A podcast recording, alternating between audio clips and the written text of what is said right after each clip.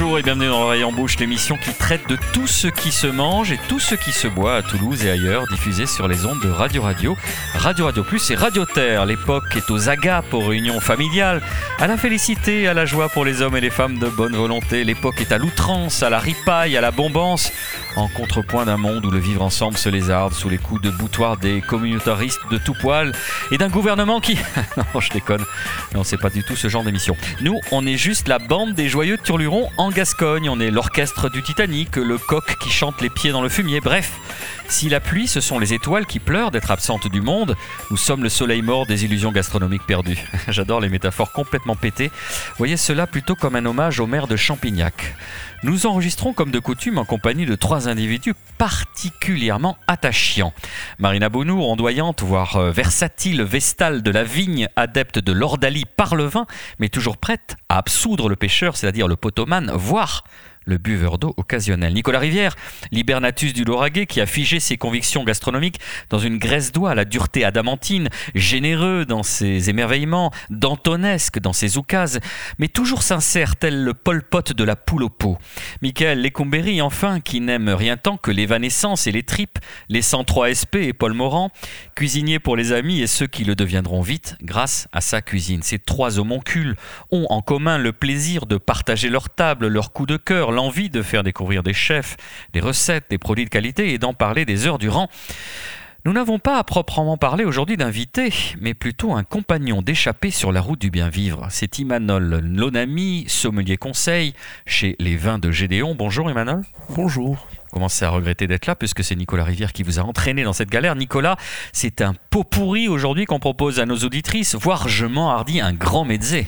Oui, question rituelle toujours en fin d'année que celui de faire le bilan des ouvertures, des tendances et des événements. Et parmi les événements qui ont émaillé euh, ce mois de décembre, le salon des vins organisé à Biarritz euh, par Emmanuel Lonami, Plaza Berry et ce salon qui s'appelait, euh, qui s'appelle qui s'appelle dorénavant Placer Ardoa. Voilà. Ça s'est bien passé, Imanol? Très bien.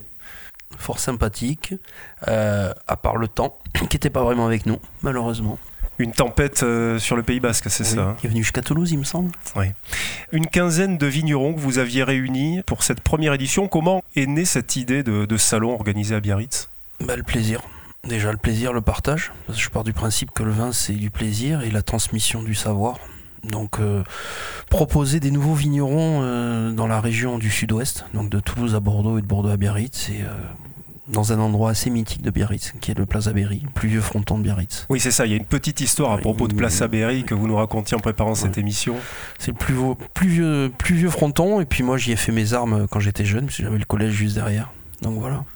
Placer Ardois, vous avez parlé de vin de plaisir. Placer Ardois, c'est la signification même de vin de plaisir. C'est la traduction c'était pendant longtemps une sensation qu'on avait peut-être perdue avec le vin. On s'était engoncé dans quelque chose, il fallait revenir à une notion un peu plus spontanée. Euh, non, je ne serais pas aussi radical. Il y a simplement eu une période plus chimique que d'autres et qu'aujourd'hui on revient sur des choses un peu plus essentielles. Le partage, le plaisir, pas forcément l'immédiateté. Donc les vignerons sont un peu en décalage aujourd'hui avec le monde. C'est le plaisir, savoir attendre, savoir ouvrir un vin, le regarder, euh, l'analyser. Voilà. Il y a une appellation qui est évidemment très connue au Pays Basque qui est celle d'Iroulegui. Néanmoins, est-ce que vous avez la sensation que le Pays Basque en général s'est ouvert à d'autres vignobles, pas uniquement français? D'ailleurs, il me semble que l'un des coups de cœur que vous aviez fait partager euh, au cours de ce salon, et on en a d'ailleurs une bouteille sur la table aujourd'hui, les Éminades à Saint-Chinian, l'environnement s'est élargi par rapport à ça? Totalement, parce qu'il y a quand même une grosse, grosse influence bordelaise. Donc les Bordelais goûtent le vin, donc sont très curieux. Et euh, forcément, ils s'ouvrent à tout. Donc dès qu'on arrive avec des nouveautés, euh, les gens sont, ben, le découvrent, l'apprécient ou pas. Mais au moins savent le découvrir tout du moins en premier lieu. Et c'est vrai que là, moi, j'ai travaillé qu'avec des vignerons qui n'ont jamais eu de présence sur le Pays Basque. Donc ça permettait à tout le monde de découvrir. On peut en citer quelques-uns peut-être De vignerons euh, Oui. Ben, Patricia et Luc Bettoni des Éminades, euh, Aurélie Caro qui fait un Côte de Bordeaux et un, un Cadillac Côte de Bordeaux et un Pomerol, Cyril Audouin des domaines Charles Audouin en Bourgogne. Qui c'est qu'il y avait d'autres Ivo Pagès, qui est un Français qui fait des vins à Cadaqués. Il y avait, euh, il y en avait. Alors après, un de mes coups de cœur, Maya Lané Chandi, qui est à Huart au-dessus de Garazi et qui fait un Irolegui qui est juste à planer. Voilà, qui redonne des, des lettres de noblesse à, à Moi, à l'aveugle, la première fois, j'ai dit c'est pas l'Iroligui. J'avais, j'avais tout sauf l'Iroligui. C'était voilà. L'Iroulegui a souvent pâti d'une image de vin dur au tanin très serré. Il y a une nouvelle école, une nouvelle génération par rapport à ça? Ben, Il y en a certains qui ont compris que le tanat, ça se mettait pas dans les fûts en, bois, ça se mettait dans les cuves béton.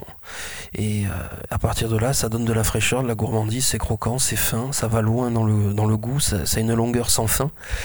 Et on prend que du plaisir, quoi que ça soit en rouge, en rosé. Euh, une très très belle étude qui avait été faite par Yves Hérodi des terroirs d'Iroulegui, qu'on avait d'ailleurs évoqué dans une précédente euh, émission, dans une précédente euh, saison euh, consacrée au Pays Basque. Une réelle complexité, on le résumerait comment le terroir ou les terroirs d'Iroulegui Enracinés dans leur culture, les bras ouverts au monde.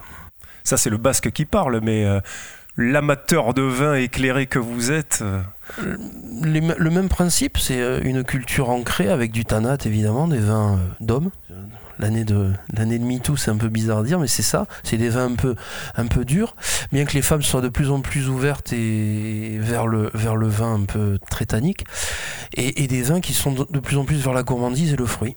Marina, est-ce que vous confirmez par exemple cette, cette analyse? Ouais, c'est pas de plus en plus. Ça fait longtemps hein, que les femmes aiment les vins euh, tanniques. Moi, j'ai eu l'occasion de travailler pendant plusieurs années dans une cave à vin à Toulouse et, euh, et, et, bar à vin. Et très souvent, j'avais plus d'hommes qui me demandaient des vins blancs doux et des femmes qui me demandaient des vins euh, plutôt corsés, charpentés ou structurés. Donc, ça, me fait toujours un peu sourire le côté. mais même moi, je l'utilise. Hein. C'est un vin de mec ou un vin de mâle. Mais c'est rigolo l'image qu'on peut avoir là-dessus. Ça fait très longtemps que les femmes boivent des vins plutôt structurés. Et puis, il y a aussi une femme qui fait du vin euh, en Irlégui, à Bois euh, qui, est très bon aussi, que j'aime beaucoup. J'ai pas dit que je l'aimais pas. J'ai dit que j'avais eu un coup, un coup de cœur pour ah, Mayalène. Parce que Mayalène, c'est une jeune fille à peine, euh, à peine entrée dans l'âge adulte, on va dire. J'espère que je vais pas la vexer. Euh, qui a repris derrière son père euh, et qui fait vraiment des choses extraordinaires. Donc, un, on va remettre les choses dans l'ordre. Je suis entièrement d'accord. Il y a vraiment de très beaux vignerons aujourd'hui en Érolégui qui s'ouvrent au monde, qui s'ouvrent sur des nouvelles techniques, qui arrêtent d'être monomaniaques. Voilà. Mais Mayalène, c'est un très gros coup de cœur, vraiment. À déguster, à découvrir. Vraiment, c'est chouette. Pour résumer sur l'Iroulégui, on rappelle les principaux cépages, donc Tanat évidemment, d'autres euh, cépages qu'on retrouve en Loire, Cabernet Franc, ça c'est pour les rouges, mais aussi euh, beaucoup de cépages blancs qui donnent des ah vins. y a euh, pour moi, le meilleur en Iroulégui, c'est blanc. Petit courbu, petit mansingue choses comme ça, ça donne des vins briochés, toastés, beurrés. C'est, c'est des odes, c'est des odes, voilà, c'est, c'est, je sais pas, c'est Alexandre le Bienheureux, quoi. Il n'y a rien à faire. La conjonction entre la montagne, l'Atlantique, un climat très particulier aussi. Un terroir, euh, un, ouais, un climat particulier, puisqu'on peut euh, dans la même journée avoir euh, la tempête, la grêle, le chaud, le froid, presque la neige, des entrées marines et puis une grosse chaleur. Voilà, le printemps aussi, ça peut donner des vins liquoreux très très bons. Alors on n'est plus en Irolégui, on est en table ou en vin de France, mais ça donne des choses exceptionnelles. D'une rare complexité parce que ben, le terroir qui est très dur, avec des racines qui vont très profondes pour aller se charger, pour aller chercher l'eau, donc elles se chargent en minéraux, elles se chargent en arômes. Euh, un terroir aussi avec des caves enfin des caves souterraines qui donnent ben, beaucoup d'humidité, beaucoup un peu de passage d'air, donc des vins qui vont se complexifier et ces petites entrées marines par moment qui peuvent donner un léger sur les blancs, un léger petit côté marin quand vous avez sur du vieux courbu, un truc euh, exceptionnel quoi. Marina. Euh, juste petite précision, c'est bien de dire ça, c'est qu'effectivement, donc on est sur la OP Irolegui, et de, suite les gens, dès qu'on leur parle de vin table ou vin de France, ils, ils crisent un peu, enfin ils sont oh là mon dieu, ça va pas être bon. En fait, c'est juste que ça rentre pas dans le cahier des charges euh, de l'Irolegui qui font que du rouge et du rosé, et du, enfin, et du blanc aussi, pardon, mais que dès que voilà, ne font pas partie de la, de la OP, donc euh, du coup on le déclasse, et, mais ça n'a rien à voir avec la qualité du vin. Vraiment, c'est très important de le souligner. je suis carrément d'accord, puisqu'aujourd'hui, les meilleurs vins sont vins de France souvent. Et le plus connu, c'est Mas Julien, il y a plus de pratiquement 30 ans, qui a sorti un des meilleurs blancs à l'époque, qui était en 20 table, qui coûtait 115 francs, début des années 90. Place Ardoa, donc les vins de plaisir, mais aussi la table. Lionel Elissalde qui a cuisiné pour vous. Lionel Elissalde qui incarne aussi le renouveau gastronomique euh, basque d'après vous. Ouais, c'est quelqu'un qui a fait le tour du monde, qui a venu revenir dans ses, qui a voulu revenir dans cette, sur ses terres et qui fait un bistrot euh, qui pour moi est un bistrot largement étoilé, une qualité exceptionnelle, et puis un personnage terriblement attachant. Voilà, ouais, une belle âme. Michael Lecumberi, le Pays Basque, grosse tendance de ces dernières années. On le sait à travers l'engouement, par exemple, du fooding, mais aussi euh, du Michelin. Beaucoup de gens viennent euh, s'y installer. Des restaurateurs arrivent parfois de très loin, parfois même de Scandinavie. Est-ce que d'après vous, il y a une force tellurique au Pays Basque qui fait qu'aujourd'hui, gastronomiquement, c'est une place un peu à part? Ben déjà, c'est ouvert, je trouve. C'est, exactement ce que tu disais tout à l'heure. C'est, il y a la mer, il y a, l'océan, il y a, tout pour, euh, pour avoir des produits d'exception. La cuisine, avant tout, c'est le produit. Il y a, le cuisinier, mais c'est quand même. On, se tourne autour, il y a tout au, Pays Basque. On, a, du poisson d'eau douce qui est merveilleux. On a de, donc le poisson de, mer. Il y a aussi toute la. Moi, je pense qu'il y a aussi toute la culture euh, espagnole de l'autre côté, puisqu'on parle de la France là qui est énorme, je veux dire, qui a apporté justement le, le, le, le, plat très rapide à manger. Euh, on parle de pinchosa, mais là, quand on voit les, les, assiettes que sortent Caroé ou, euh, ou Anthony de chez Element, euh, enfin, ou Époque, maintenant aussi à Biarritz, c'est toujours la petite assiette. Et la petite assiette, c'est aussi la ration, c'est l'Espagne déjà aussi. Donc voilà, c'est une région qui a pu prendre tout ce qu'il y avait autour et les produits, et une cuisine aussi qui est, qui est à côté. Caroé, meilleure régalade de l'année 2020 pour le fooding. Élément dont vous venez de parler également, meilleure table du guide fooding 2018. Est-ce que c'est une nouvelle cuisine basque ou est-ce que c'est le patrimoine renouvelé? Quel regard vous portez là-dessus? Bah, Je la trouve pas basque dans, la, enfin moi personnellement, dans, la manière de cuisiner, mais le produit, ils se servent tous autour. Quand on regarde enfin, leur assiette, c'est tout autour. Donc c'est vraiment des produits qui sont basques, mais je pense qu'ils amènent. On parle de Caroué, c'est une origine quand même assez scandinave au départ. Quand on va manger maintenant chez Corée aujourd'hui, c'est plus tout pareil. J'ai mangé une truite, euh, enfin il y a euh, trois semaines, j'ai mangé une truite. Donc euh, je sais pas si elle était de Banca, enfin, elle doit être de la région des Aldudes ou par là-bas il y avait une peau qui était juste euh, très croustillante. Et entre la peau et la truite, la truite avait, c'était un gravlax, elle m'a expliqué, qui montait jusqu'à 72 heures à peu près, donc très lent, pas trop salé, pour, éviter que ce soit très très sec. C'était étonnant en bouche. Et entre la peau, qui était laquée, pardon, très laquée, entre la peau et la truite, donc elle était décollée, ils avaient fait juste une petite mayonnaise à l'estragon. On a l'impression que c'est une crème pâtissière. En bouche, c'était, voilà, c'est un plat, euh, j'avais jamais mangé ça. C'est étonnant. Ils sont capables de faire juste une betterave, une énorme betterave coupée en quatre, cuit euh, avec une sauce très japonaise. Voilà, mais et tous les produits viennent d'autour. Quoi. Sur, sur cette question des racines et de la modernité, Emmanuel, vous disiez que vous étiez assez d'accord avec ce que vient de dire d'accord, Je suis complètement d'accord. Simplement, c'est que les gens qui sont venus. Euh, on va dire les étrangers qui sont venus au Pays Basque, de Toulouse et d'ailleurs, euh, ils ont su s'imprégner de la culture, s'approprier les produits locaux, voyager jusqu'à Sensé, jusqu'à enfin, Donostia, jusqu'à Bilbao, et s'approprier tout ça pour faire une, une, cuisine qui est extraordinaire. Qu'on aille de Lionel au Carouet, de Fabien Fellman à, Guillaume Roger au Brouillartin. Et puis il y a aussi une grosse concentration aujourd'hui de très bons cuisiniers, de très bons chefs qui sont devenus des chefs à domicile parce qu'il y a une clientèle. Et donc du coup, ces chefs-là se lâchent. Euh, il y en a un avec qui je travaille qui s'appelle euh, Nicolas Stanzioni d'Annette et. Il fait des trucs voilà, il peut, moi je pense qu'aujourd'hui il peut plus travailler en cuisine, c'est impossible parce qu'il part tellement loin.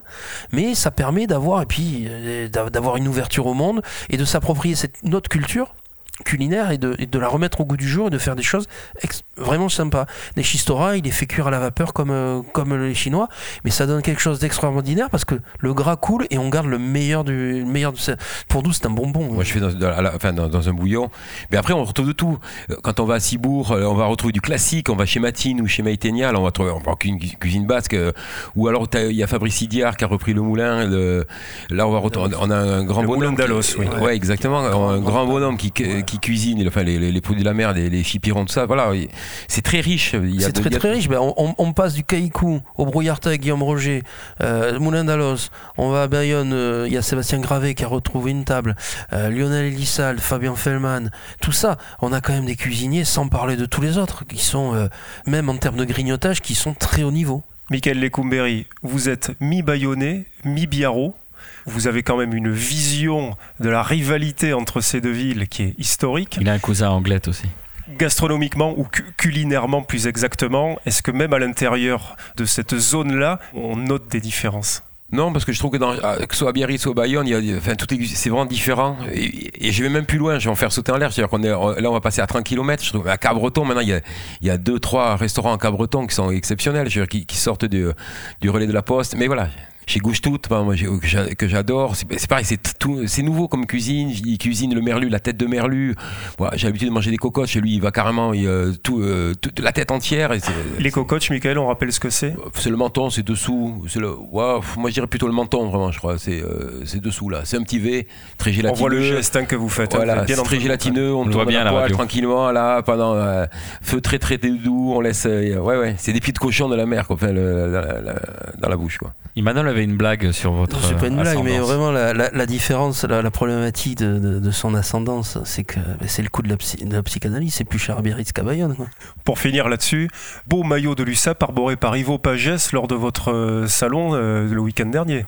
Ben, je pense que je vais quitter la table, vous saluez pas vraiment, et je vais pas partir bons amis.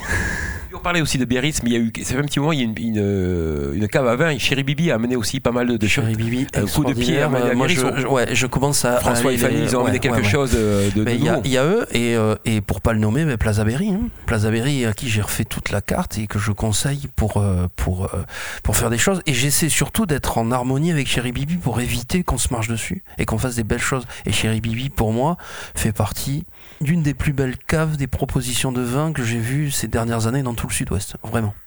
Donc une des tendances de ces dernières années, c'est le renouveau de la cuisine basque et du vin basque. C'est quelque chose que vous souhaitiez euh, souligner, Nicolas Rivière. Une autre tendance qui semble être un phénomène, une lame de fond, c'est la cuisine levantine. Oui, alors avant on disait orientale, on disait méditerranéenne. On a pu dire byzantine, mais on dit aussi levantine. Alors, vous avez employé le terme de mode. C'est peut-être une mode, mais il semblerait qu'elle s'installe quand même un peu plus. J'ai corrigé le tir en disant une lame de fond. Oui, exactement. Une lame de fond. En tout cas, un intérêt pour une cuisine qui globalement est très difficile à définir parce que si on devait employer un terme, il faudrait dire la cuisine du grand bassin méditerranéen. Ça va du Maghreb évidemment pour le côté occidental, mais on va jusqu'au Moyen et au Proche-Orient. Et cette cuisine-là a été évidemment euh, mise en valeur et popularisée par un chef israélo-anglais qui s'appelle Yotam Otolenghi.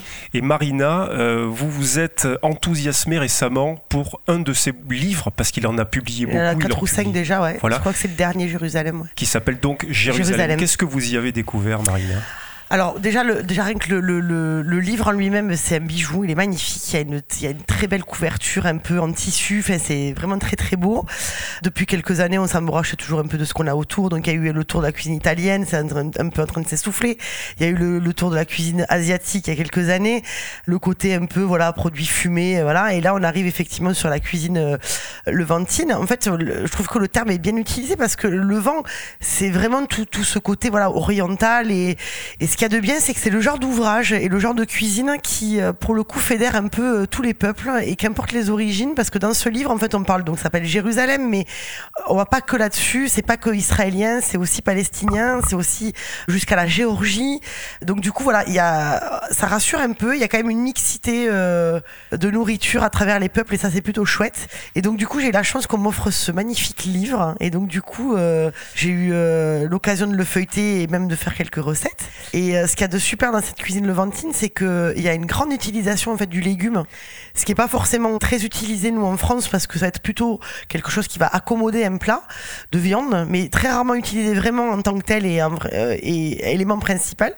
Donc du coup, j'ai noté quelques petites recettes euh, qui sont plutôt de la, de la saison, comme donnez-nous envie, Marie. Ouais, donc il y a la courge de turnut rôti. Alors c'est très simple, hein, c'est de la courge avec des oignons rouges qui sont mis à rôtir dans un au four. Donc une fois qu'ils sont bien caramélisés, on va faire une sauce tahini. Donc la sauce tahini, c'est de la tahine. Donc c'est la tahine, c'est quoi? C'est une purée de sésame, soit grillée ou pas. Donc la légère, elle est pas grillée. Donc ça a un goût assez particulier, un côté presque amer hein, sur le sur la tahine. Auquel on va rajouter de l'ail et du citron, un petit peu d'eau pour la rendre plus liquide. Il faut que cette sauce, elle ressemble un petit peu presque à du miel très liquide. Et donc du coup, voilà, une fois que ces, ces légumes sont bien rôtis, vous versez cette sauce tahini dessus et on met le fameux zatar. Donc le zatar dans la, cuisine léventine, c'est un peu la base, quoi. Il y en a un peu dans tous les plats. C'est euh, euh, originaire, donc c'est une plante, le zatar, qui peut être un mélange entre l'origan, euh, le, le thym, voilà, la, sarriette, ce genre de choses. C'est assez particulier. Nous, en France, on appelle ça l'hysope. Enfin, pour ceux qui connaissent. Et très souvent, voilà, donc c'est utilisé soit frais, donc plutôt au printemps quand on la ramasse, ou séché pour euh, l'été et l'hiver après quand on l'a conservé. Et ça a une odeur très particulière. C'est quand même assez fort. Ça peut être, ça comparé à des odeurs, des odeurs, pardon, un peu de, un peu d'étable, ce genre de choses. C'est assez particulier. Ça sent le foin. Ça se met un peu, voilà, exactement, un peu le foin, un peu, mais. Ça sent les, les amours ancillaires. Le vin nature. Comme voilà. ça. Le vin nature, Et un peu, un peu le vin nature, voilà, donc on, on se rapproche Alors un peu du va pas vous laisser poney, dire ça, on y est. Michael. Mais ça a une odeur assez particulière, c'est ce qui relève en fait vraiment tous les plats euh, du Léventin. Et ça qui est très intéressant. Et euh, ensuite, j'ai- fait aussi euh, une recette de blettes au tahini que vous avez eu l'occasion de manger euh, tout à l'heure. Avec euh, pareil, donc. euh, Vous allez donner envie à nos auditrices et à nos auditeurs. euh, tahini, mais pour le coup coupé au yaourt avec des blettes, c'est vraiment la saison, donc c'est intéressant de le travailler. Et euh, comme quoi, on peut faire manger des blettes aux gens qui n'aiment pas ça. Donc ça, c'est plutôt chouette parce que ça amène beaucoup de fraîcheur avec des pignons grillés, avec un petit peu de vin blanc euh, réduit. Et en dernier, euh, bah, des gâteaux parce que quand même, euh, c'est des pays qui adorent le sucre hein, qui aiment vraiment manger des, qui sont très très friands de, fri de friandises et de, et, on aime le et sucre. de, voilà, ces gens-là aiment le sucre, n'importe quoi. Donc comme dire recette de gâteau. Marina, ne Un gâteau pas. clémentine, Eh voilà. Et ça c'est voilà très moelleux avec un glaçage avec un sirop aux clémentines et au citron. Nicolas, quelques- euh, dans le recettes. cadre de cette euh, cuisine qu'évoque avec gourmandise Marina, vous souhaitiez mettre en exergue deux adresses qui vous ont particulièrement plu du côté de Marseille. Oui, qui sont deux adresses pour le coup euh, levantines. La première, c'est une des grosses sensations de l'année euh, 2019. C'est le restaurant Yima qui a ouvert rue d'Aubagne. Rue d'Aubagne, c'est dans ce quartier de Nouaille qui est très central, qui a été tristement mis en lumière par l'effondrement d'un immeuble qui avait causé la mort de nombreuses victimes l'an passé. Ce restaurant, il a été ouvert par Ella Aflalo, qui est une chef d'origine israélienne qui a composé autour d'elle une brigade où on retrouve une Algérienne, une Turque, une Grecque et toutes ces dirait le femmes début d'une blague quand j'étais petit. et toutes ces femmes mettent au point, élaborent chaque jour une cuisine qui repousse les frontières, parce que c'est ça le cœur de la cuisine euh, levantine. Alors, il se trouve que on y est allé très souvent cet été, et je garde, je garde en souvenir des confits de légumes chimichurri, pistache, fleurs de capre, des beignets de fleurs de courgettes, labné, basilic, des aubergines grillées, huile verte, granola salée et herbes fraîches, la shakshuka qui est une espèce de ratatouille avec une sauce rouge épicée, de la feta, un œuf coulant, des herbes fraîches et du zatar dont vous venez de parler euh, Marina, du baba ganoush, une purée d'aubergines au tahiné, à la coriandre, le msemen, Leila Aouba en avait parlé euh, dans cette émission qui est une sorte de crêpe feuilletée à base de semoule, garnie de confit de poivron, de burrata, de fruits rouges, courgettes rôties à la poutargue, pâte de citron, sauge, ricotta, graines de courge. Voilà quelques exemples des plats que vous pouvez euh, déguster chez Yima, un restaurant qui, par ailleurs, dispose d'une carte des vins courte,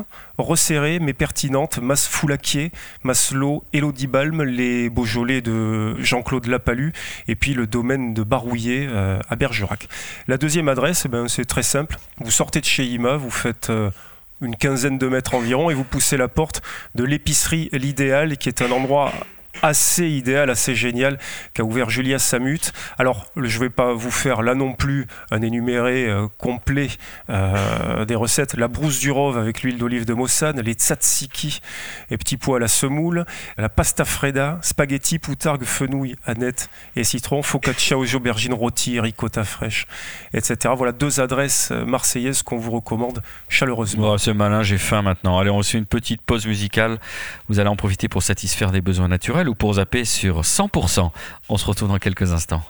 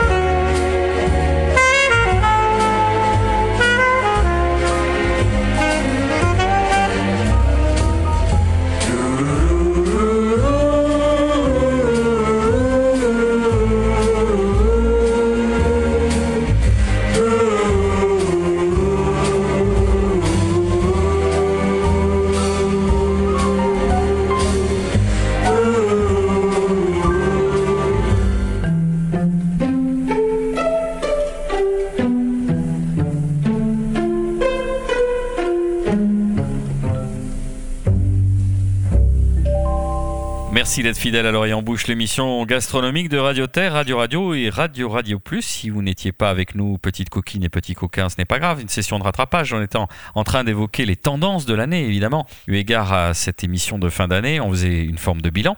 Et nous étions en train de parler de la cuisine levantine. Nicolas, vous nous aviez donné l'eau à la bouche avec deux, deux établissements martiers euh, particulièrement intéressants. On ne le répétera pas, il faudra écouter l'émission en podcast. On va continuer là-dessus. En fait, on va continuer là-dessus en donnant les adresses quand même. Ah 27 rue d'Aubagne, donc. Vous prenez main gauche. Yima. Mhm. Et 11 rue d'Aubagne pour l'épicerie L'Idéal. Dans l'énumération que j'ai faite des différentes recettes et des ingrédients, j'ai oublié de parler de quelque chose dont Marina va nous rappeler la présence dans la cuisine de. C'est la mélasse de grenade. Hein. C'est vrai que c'est quelque chose. Donc déjà le fruit de grenade, la grenade déjà est très très utilisée autant sucré qu'en salé. Et la mélasse de grenade, euh, c'est quelque chose qui a un goût euh, entre ben, qui est sucré, qui est acidulé en même temps et qui donne ce côté voilà sucré et, très équilibré en fait à cette cuisine. Et voilà. Et à l'idéal justement qui était passé dans, dans une émission euh, très très bon il y a quelques temps. Justement, elle mettait en avant cette mélasse de grenade qui fait partie vraiment des bases de cette cuisine levantine. Mais on fait quoi, Marina? On va dans ces piscines, on dit je voudrais de la mélasse de grenade. La mélasse de grenade. D'un air un peu détaché, alors qu'on ne sait même pas quelle forme ça a, on sait même bah, pas si c'est dans mélasse, un donc en fait c'est comme un caramel, c'est comme un mhm. sirop si vous voulez, mais à base de grenade, donc c'est des grenades. Mais le côté très astringent de la grenade, comment il est évacué alors, je pense qu'on n'a pas mangé les mêmes grenades, Boris oh, Parce qu'alors, effectivement, si vous mangez le blanc de la grenade, effectivement, c'est ça qui va donner l'astringence. Vous avez déjà. Un peu comme le ziste, vous savez, dans le citron. Je suis d'accord, mais quand vous buvez un jus de grenade, il y a ce côté, on a envie de, a envie de boire de l'eau derrière parce que on a d'un seul coup tout qui est asséché, qui est. Oui, alors du coup, euh, bon après non mais je vais pas, non, on va pas rentrer là-dedans, mais il faut, déjà il faut éviter de manger, de, boire des jus en règle générale. Il vaut mieux manger le fruit en entier et non boire des jus parce que très souvent quand on boit un jus, on boit dix fois trop comparé à la quantité de, du fruit. Donc déjà c'est pas très bon pour la santé de prendre trop de sucre. Oui, alors après c'est rare quand les grenades sont à 100% en jus de grenade. Hein. Souvent elles sont elles sont combinées avec cette euh, mélasse, elle, de la carotte. Plus sur le sucré et l'acidulé. Alors c'est une mélasse, donc vraiment c'est caramélisé. On est vraiment sur un sirop avec euh, voilà la grenade à l'intérieur, donc c'est très très sirupeux et si utilisé vraiment avec des doses, euh, voilà, on n'en met pas euh, un demi-litre, hein, euh, on reste quand même souple sur les doses, même si ça nous arrive pas souvent d'être souple. Mais et pour celles et ceux qui nous suivraient sur Toulouse, on ne peut pas le trouver à Toulouse. Alors si, il y a une, épicerie libanaise qui s'est ouverte rue Riquet. Parfait. J'ai pas le j'ai pas l'endroit. C'est pas grave, c'est déjà une bonne info. Je ne le savais pas, je le. Levantine et libanaise. Pour celles et ceux qui s'intéresseraient à la cuisine levantine, orientale, méditerranéenne, du Grand Bassin, de tout ce que vous voulez, etc., etc., etc. Quelques ouvrages, celui de Claire Bastier, qui s'intitule Chronique culinaire de Jérusalem aux éditions Menu Fretin dans la collection Manger et Penser, et puis surtout un livre absolument fabuleux, celui de Farouk Mardambe, La cuisine de Ziryab, qui est en fait un recueil de chroniques qu'il avait signé dans le magazine Kantara, qui est le magazine de l'Institut du monde arabe dans les années 90, euh, et vous retrouverez euh, à la fois un voyage dans tous ces pays du croissant fertile, énormément de recettes, d'anecdotes. Vous dire aussi qu'il est l'auteur d'un traité du pois chiche pois chiche dont on parlera dans une prochaine émission qui est au cœur de l'alimentation de l'espèce humaine. Et c'est absolument génial cette phrase. Vous dire aussi que c'est l'auteur du traité du pois chiche, donc tout le monde, on a des airs, on est dans la componction, oui. Il y a le traité de la pomme de terre aussi, hein, chez l'éditeur Actes Sud. Qui est, qui est, épuisé malheureusement. Et puis toujours au rayon bibliographique, Marina a parlé du zatar. Euh, vous dire que le zatar, dix façons de le préparer, petit opuscule paru aux éditions de l'Épure, est évidemment à mettre sous le sapin, mais ça, c'est aussi un autre chapitre de notre émission. on, se, le dira à la fin de l'émission. On continue notre,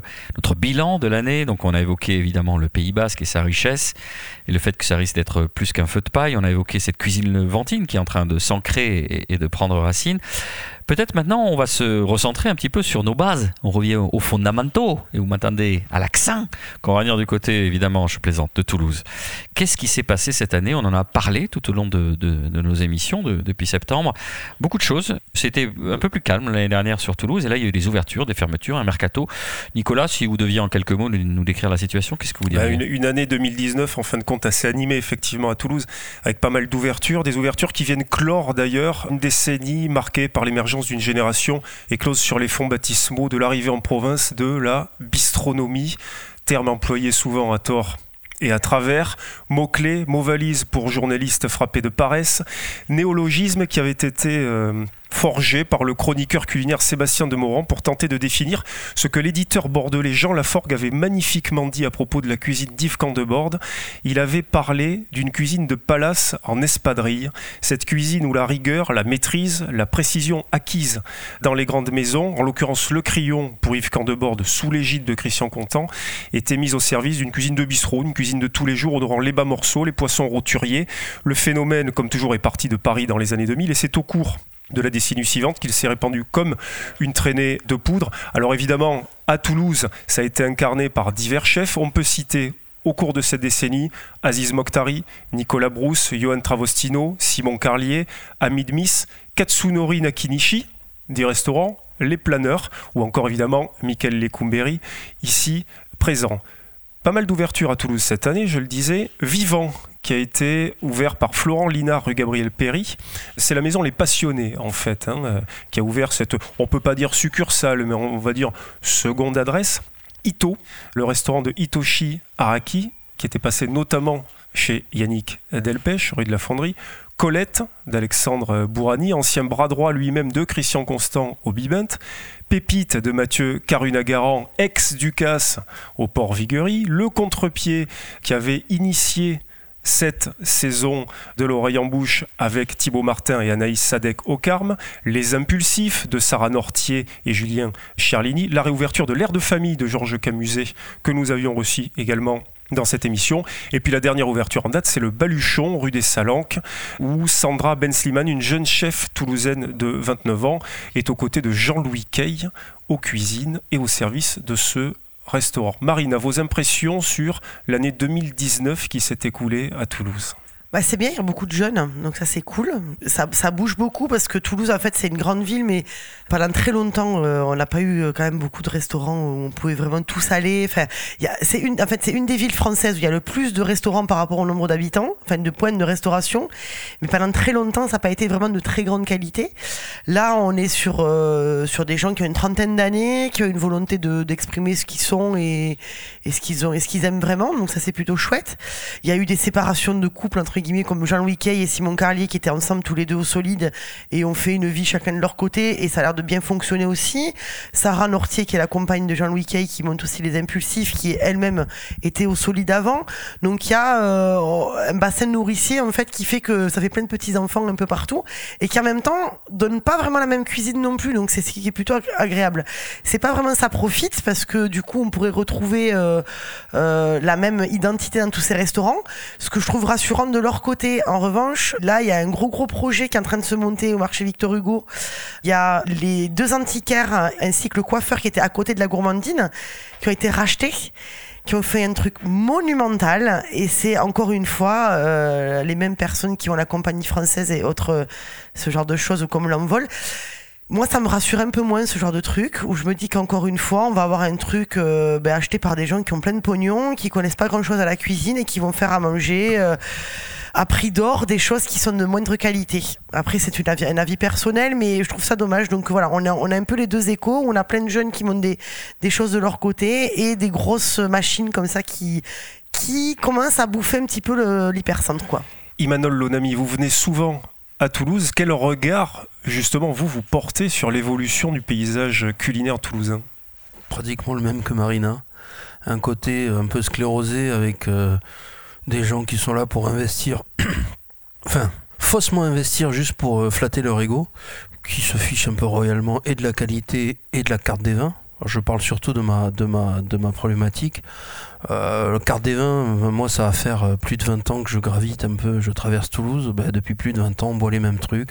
Et franchement, ça fait ça faisait déjà pas rêver la première année, mais alors au bout de 20 ans, c'est pire. Non, mais Imanol, vous êtes un petit peu de mauvaise foi. On sait que Toulouse est une place forte des vins nature, hein, de, cavistes qui se sont. Non, vous êtes, vous semblez dubitatif. On Je voit... suis pas dubitatif. Toulouse n'est pas meilleur que les autres. C'est pas une place. J'ai pas dit ça. J'ai dit qu'il y avait une tradition. si vous dites sur, y a une ces 20 dernières années. Là, là on parle, on parle d'une partie. mon propos, c'est qu'une partie, pour rejoindre Marina, une partie n'est pas exceptionnelle. Donc ces gens-là ont une carte des vins à leur image. Après, ça ne veut pas dire que comme à Bordeaux, comme à Paris, comme n'importe où ailleurs, vous n'avez pas des choses vraiment intéressante avec une vraie dynamique. C'est le seul, c'est le seul, la seule chose que je reproche un peu à Toulouse, c'est ce côté un peu schizophrénique. D'un côté, des gens qui investissent pour flatter leur ego, qui font tout et n'importe quoi, qui se fournissent pas forcément dans des endroits très chaleureux, et d'un autre côté, une grosse partie très dynamique, très intéressante et franchement euh, jouissive. Après, il y a beaucoup de restaurants où il n'y a pas de sommelier. Et moi, je trouve, euh, moi j'en ai un, il est en formation, mais j'en ai eu, j'ai eu pas mal de sommeliers, et c'est quand même d'une importance. Euh, Alors, moi, je vais mettre un bémol à tout ça. Même les gens qui n'ont pas de sommelier, parfois, moi, quand j'y vais me présenter, on me jette en me disant, on n'a pas besoin d'un gars comme toi. Très bien, mais quand je regarde la carte des vins, c'est assez pathétique. Et même quand, excuse-moi, mais c'est pas, ça n'a rien à voir avec ton sommelier, mais même avec un sommelier, des fois, c'est compliqué. Toulouse est difficile quand on n'est pas toulousain c'est très difficile de venir expliquer à quelqu'un, essaye de t'ouvrir un peu au monde justement parce que Toulouse a aussi cette capacité, cette qualité de goût et de palais qu'à une partie de la population, tout simplement. Marina. Après, on le ressent aussi de Toulousain à Toulousain. Hein. Moi, j'ai travaillé pendant des années, euh, on vendait du vin aussi aux restaurateurs et aux cavistes. Euh, et, malheureusement, le, constat qu'il faut faire, c'est que très souvent, alors hormis voilà ces petits restaurants, enfin ces petits, c'est un peu péjoratif, mais hormis ces jeunes restaurants où euh, eux-mêmes ont une culture du vin et qui vont s'ouvrir à plein de choses de l'extérieur, ces grosses machines-là, très sincèrement, il faut être honnête, hein, c'est la c'est la thune qui les importe, c'est le prix d'achat.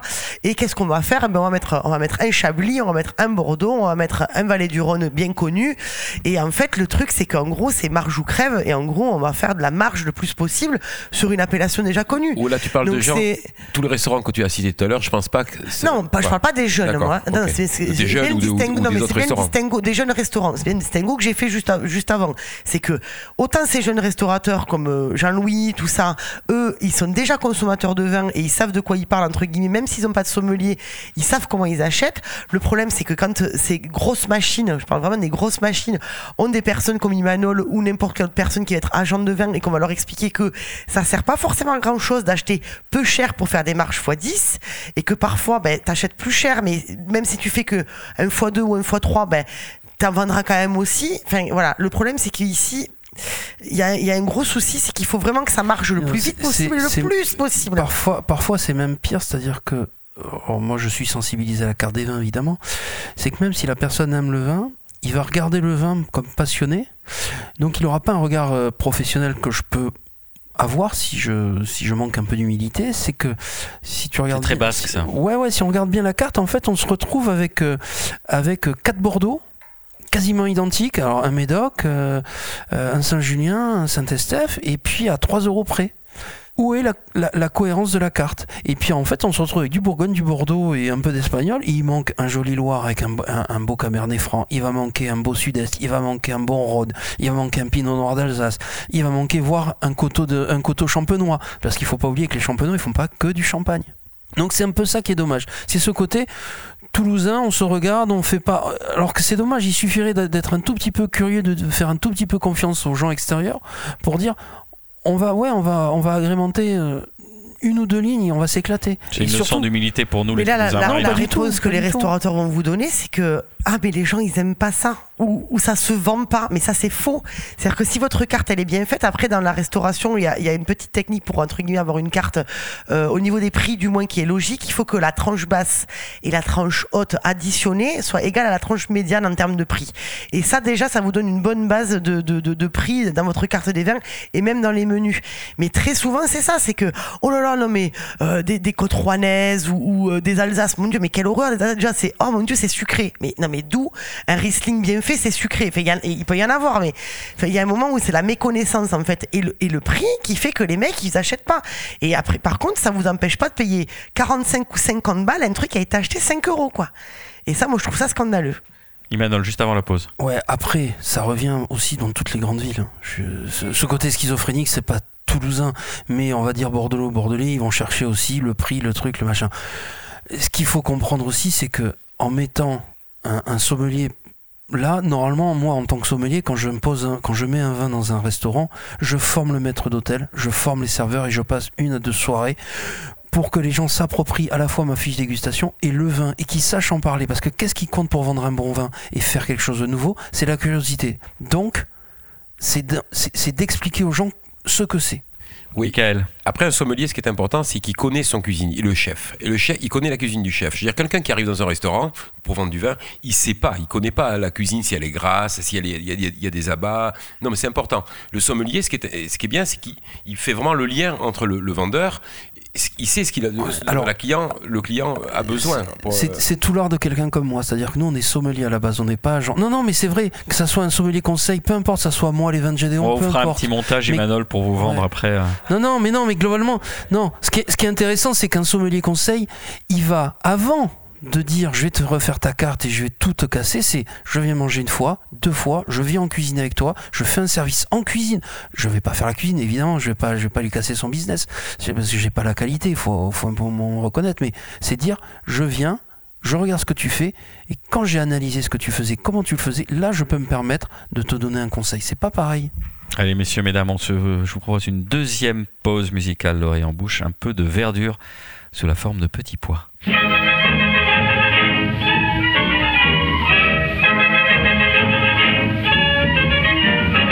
Y en a qui disent que les patates, c'est très bon avec les tomates, les haricots, les choux farcis, c'est bon avec des salsifis. Moi qui ne fais pas de démonstration, je m'écris quand vient la saison. Ah les petits pois, les petits pois, les petits pois, c'est un légume bien tendre. Ah les petits pois, les petits pois, les petits pois, ça ne se mange pas avec les doigts jour de la révision militaire, j'étais nu comme un ver de terre, en me tripatouillant par tout le corps. Vous êtes malade, me dit le major. Quel est votre cas d'exemption? En dessous la toise, je lui réponds. Ah, les petits pois, les petits pois, les petits pois, c'est légume très tendre. Ah, les petits pois, les petits pois, les petits pois, ça ne se mange pas avec les doigts. Sitôt que nous arrivons sur Terre, nous commençons d'abord par Brère. On nous regarde de face et de profil pour voir notre état civil. Dites-moi quoi reconnaît-on Si c'est une fille ou un garçon? Les petits pois, les petits pois, les petits pois, c'est très tendre. Ah les petits pois, les petits pois, les petits pois, ça ne se mange pas avec les doigts dans un grand bal de ministère. Je dansais avec une grosse poirière et chaque fois que je la faisais valser, je recevais ces nichons dans le nez. Je disais en soulevant ce tonneau qui pesait plus de 300 kilos. Oh les petits pois, les petits pois, les petits pois, ça ne se mange pas. Oh les petits pois, les petits pois, les petits pois, ça ne se mange pas avec les doigts dans le département de la Charente. Un jeune candidat se présente. Vous me connaissez depuis long jour. J'ai pas besoin de faire de discours. Et du reste, tous votez pour moi, car voilà ma profession de foi. Oh, les petits pois, les petits pois, les petits pois. C'est un légume bien tendre. Oh, les petits pois, les petits pois, les petits pois. Ça ne se mange pas avec les doigts quand je berçais ma rêverie avec Rosa, ma tendre amie, le soir à l'heure des aveux, dans les sentiers silencieux, en la regardant dans le blanc des yeux, je lui dis d'un air très mystérieux. Oh les petits pois, les petits pois, les petits pois, c'est un légume très tendre. Oh les petits pois, les petits pois, les petits pois, ça ne se mange pas avec les doigts lendemain du mariage de Camille, la mère demande à sa fille, avec un petit air empressé, dis-moi comment ça s'est passé, baissant les yeux timidement, elle répond à sa maman, oh le petit pois, le petit pois, le petit pois, c'est un légume très oh c'est idiot, hein. ça ne se mange pas avec des doigts patriotique. Si les ennemis, comme naguère, voulaient envahir nos frontières, ils peuvent venir car nous sommes prêts. Et ce jour-là, qu'est-ce qu'ils prendraient Ils s'écrieraient en se au moment du chambardement. Oh les petits pois, les petits pois, les petits pois. oh je m'en vais dans trop de chanter des trucs comme ça. À mon âge, au revoir c'est sans doute un petit peu trop moderne. De retour dans l'Orient Bouche, l'émission gourmande de Radio Radio pour la dernière partie de notre émission. Alors, il est de tradition qu'on fasse un quartier libre, mais là, ce sera, je le répète, comme dans l'introduction, un grand médecin, un grand fourre-tout. On va commencer avec vous, Marina. Vous souhaitiez euh, mettre en exergue, pointer du doigt un conflit. Ouais. J'aime bien. non, mais c'est vrai que ça serait dommage de pas, enfin, pas, non pas dommage, mais il faut quand même en parler. Euh, le, le conflit qu'il y a entre euh, Marc Vera, euh, grand chef cuisinier qui, qui était euh, trois macarons Michelin, qui n'est plus que deux, euh, face à, au, guide, au grand guide Michelin, où ils sont encore en procès. Le procès doit passer dans pas très longtemps. Euh, où en fait euh, Marc Vera demande bah, tout simplement d'avoir des explications pour, laquelle, enfin, pour lesquelles il a été déclassé du, des macarons. Et apparemment, il aurait été reproché qu'il aurait mis du cheddar dans, sa, souffle, dans son soufflé au fromage ou dans une soupe machin, alors que lui revendique complètement le fait d'avoir utilisé que des produits de sa région, à un tel point qu'il a quand même tué la moitié de l'écosystème qui est autour de chez lui. Ça, c'est encore un autre Oh, il y problème. a un parti pris là. Mais, euh, ça, c'est encore un C'est autre quand même problème. assez génial que Mais- les bisbilles portent sur à la fin quelque chose de très important et économiquement important, Non, mais- un impact important, c'est il y aurait utilisé du cheddar. Non mais c'est ça. En fait, apparemment, il aurait été déclassé pour ça. Enfin, c'est son Alors que des c'était un cheddar euh, Des- finalement de, des des montagnes. cheddar des montagnes euh, savoyardes, évidemment. Mais voilà, donc du coup, moi, je, je comprends sa démarche dans le sens où effectivement, on sait pas vraiment euh, trop euh, pourquoi on est déclassé, pourquoi on est classé aussi. Euh, donc là, il demande voilà d'avoir euh, une réponse à ces questions. Donc il a, il a, il a Affaire à suivre pour ouais, 2020, affaire à donc. suivre. C'est ça. Nicolas, Oui, affaire tout à fait symptomatique du rôle écrasant que joue euh, le guide Michelin dans la gastronomie française. Il faut rappeler que cette affaire est devant le tribunal de grande instance de Nanterre. La décision sera rendue le 31 décembre. Rappelez aussi que Marc Vera demande 1 euro de dédommagement euh, symbolique. Le guide Michelin, lui, lui demande 30 000 euros de dommages Pour et intérêts entre autres pour liberté de critique, puisqu'il va quand même falloir que la justice intervienne dans cette affaire, qui met aussi en lumière le rôle que les guides, mais plus largement la presse, peut jouer en matière euh, de gastronomie. Et puis, il faut aussi euh, rappeler que ce que demande Marc Vera, c'est quelque chose qu'il est impossible de faire au guide Michelin, c'est-à-dire d'apporter la preuve objective de ses jugements. Or, un jugement, par définition, fait intervenir objectif. beaucoup plus de choses qu'une preuve objective a fortiori sur la gastronomie ou la cuisine. a fortiori effectivement sur l'histoire du cheddar et du foie de l'hôte, etc. Parce qu'il y avait aussi une question sur You're est-ce qu'il so a, French. utilisé, est-ce qu'il a utilisé de la Saint-Jacques ou du foie de l'hôte, du cheddar ou du fromage local. En fait, Marc Vera avait demandé un rendez-vous à Gwendal Poulnek, qui est le directeur exécutif du Michelin, pour s'expliquer, puisque vous savez que les trois étoiles, ils téléphonent, ils prennent un rendez-vous, ils ont quand même porte ouverte au siège de Michelin pour essayer de savoir ce qui s'est passé. Parce que vous avez combien 27 étoilés, Marina, en France. Donc c'est quand même une, une très très petite partie. C'est 7 3 étoiles. Voilà. Trois Trois étoiles. macarons. Oui, oui, pardon. Trois étoiles, parce Bon. qu'étoilé, il y en a beaucoup plus. Mais... Il y a eu ce rendez-vous. Visiblement, toutes les accusations que Marc Vera adresse au guide Michelin sont contestées par la direction euh, du guide.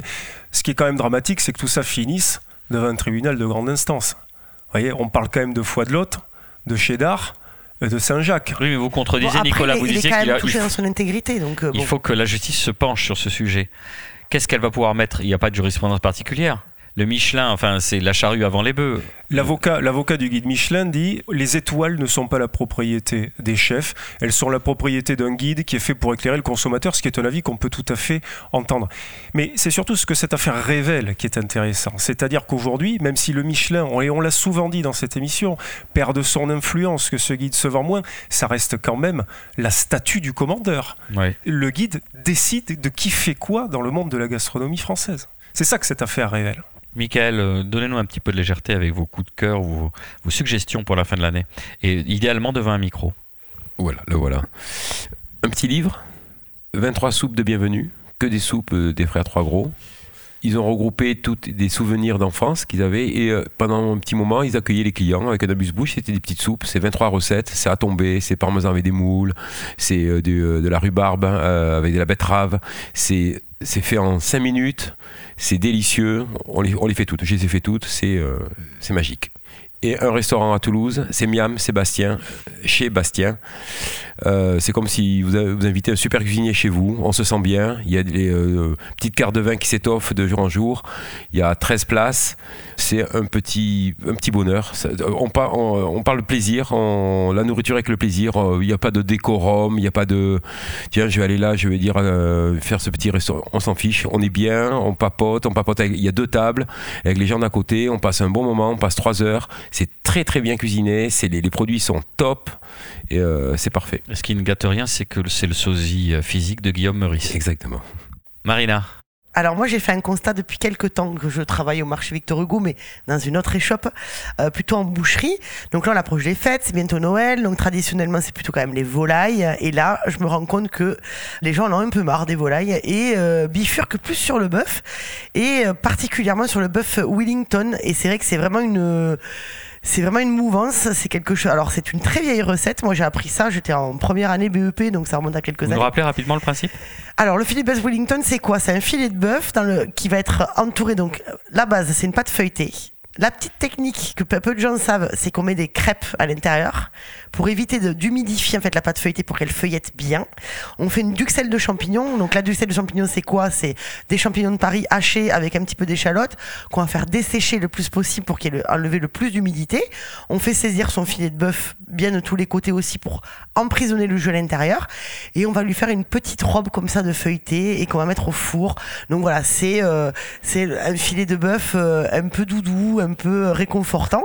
Et apparemment, c'est vraiment la recette de cette année où euh, j'ai dû avoir une vingtaine de personnes qui m'ont commandé du filet de bœuf euh, pour faire du filet de bœuf Wellington. Donc voilà, on, on aime un peu moins les volailles, on aime un peu plus, un peu plus le bœuf. Théo de Jour de Marché l'a mis à la carte. Voilà, votre voisin euh, à côté du rocher. Imanol Lonami, trois coups de cœur à faire partager à nos auditrices. Alors, trois coups de cœur qui sont trois vigneronnes, dont une qui fait ça avec son mari, Aurélie, Mayalène et euh, Patricia. Aurélie qui fait un Côte de Bordeaux et un Pomerol. Euh, ces deux vins donnent. euh, c'est Mons-la-Gravère et Château-la-Tribune. Ce sont deux vins qui redonnent leur plus belle lettre de noblesse euh, au Bordeaux et qui réconcilient avec les Pomerol notamment. Qui, qui a un, Cadillac Côte de Bordeaux qui, qui est tout juste stratosphérique, hallucinant. Ensuite, il y a Patricia et Luc. Alors eux, c'est Saint-Chinian. C'est basant, nord-ouest de Béziers.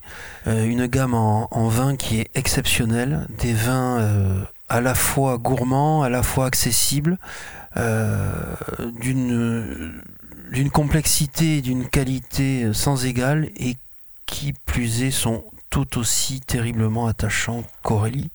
Et je parlerai pour mon pays en dernier, Mayalen et Chandi, euh, Domaine Apatia, un Irolegui, euh, un vin de France aujourd'hui, bientôt Irolegui qui va sur les terres donc de l'Irolegui. Une vraie, vraie, vraie complexité, une vraie fraîcheur qui, euh, permet de se réconcilier avec un vin qui avait mauvaise presse. Tout simplement, donc ces trois-là, c'est Domaine Apatia, Château La Tribune et Mons-la-Gravère et euh, les Éminades. Vous en parlez bien pour un mec de 73. Ce Michael. petit fumé dans l'Irolegui, là, c'est euh, c'est incroyable. quoi. Ça, c'est la qualité de Mayalen. C'est, euh, mais en fait, elle fait des pressurages très doux. Alors, elle fait 50% séparé, le Cabernet Franc et le Tanat, en cuve, et 50% mélangé. Et ensuite, elle laisse ça dans, une, dans des fûts de Bourgogne euh, de 1 à 2 vins, juste quelques mois, mais vraiment pour arrondir un tout petit peu. Et ce côté fumé vient de sa capacité à faire des vins. Voilà, et son terroir aussi.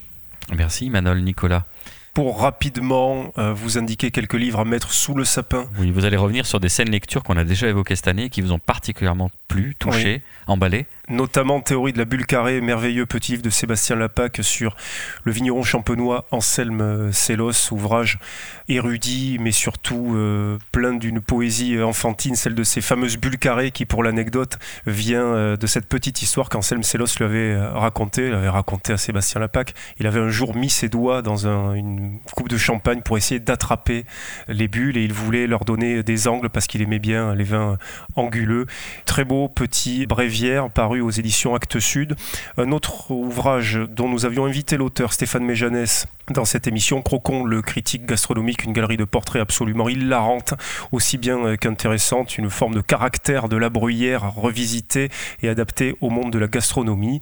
Et puis enfin, un très beau livre de Paul Schramm, qui est un artiste catalan, qui s'intitule Paul Schramm, un démurge catalan aux éditions Trabucaire. Paul Schramm est en fait cet artiste qui avait notamment euh, créé le logo du salon euh, Birancy, le salon euh, d'Hérencio Sec, et qui est un peintre de tout premier plan, hélas trop méconnu à mon goût. La mort du vin, enfin, de réédition de ce livre de Raymond Dumay aux éditions La Table Ronde dans la collection La Petite Vermillon. Merci beaucoup. Merci à Emmanuel Lonami de nous avoir accompagnés pour cette dernière émission de l'année. Merci à Marina Bounour, Michael Lecomberi et Nicolas Rivière, ainsi qu'à Luc Magrina, notre président à vie. Merci à notre réalisateur Bertrand Roch pour la mise en onde de cette émission. Je vous le rappelle pour la énième fois, c'est la 46e en tout cas. C'est une émission qui est produite par l'homme qui a vu l'homme qui a vu l'ours et qui est diffusée sur Radio Radio, Radio Radio Plus et Radio Terre. Vous pouvez nous retrouver sur notre page Facebook ou en balado-diffusion sur radio radio toulouse.net, iTunes, SoundCloud, Miss Ou Spotify. On se quitte avec euh, Linky Pit de 100 ans de solitude de Gabriel Garcia Marquez, bien des années plus tard. Face au peloton d'exécution, le colonel Aureliano Buendia devait se rappeler ce lointain après-midi au cours duquel son père l'emmena faire connaissance avec la glace.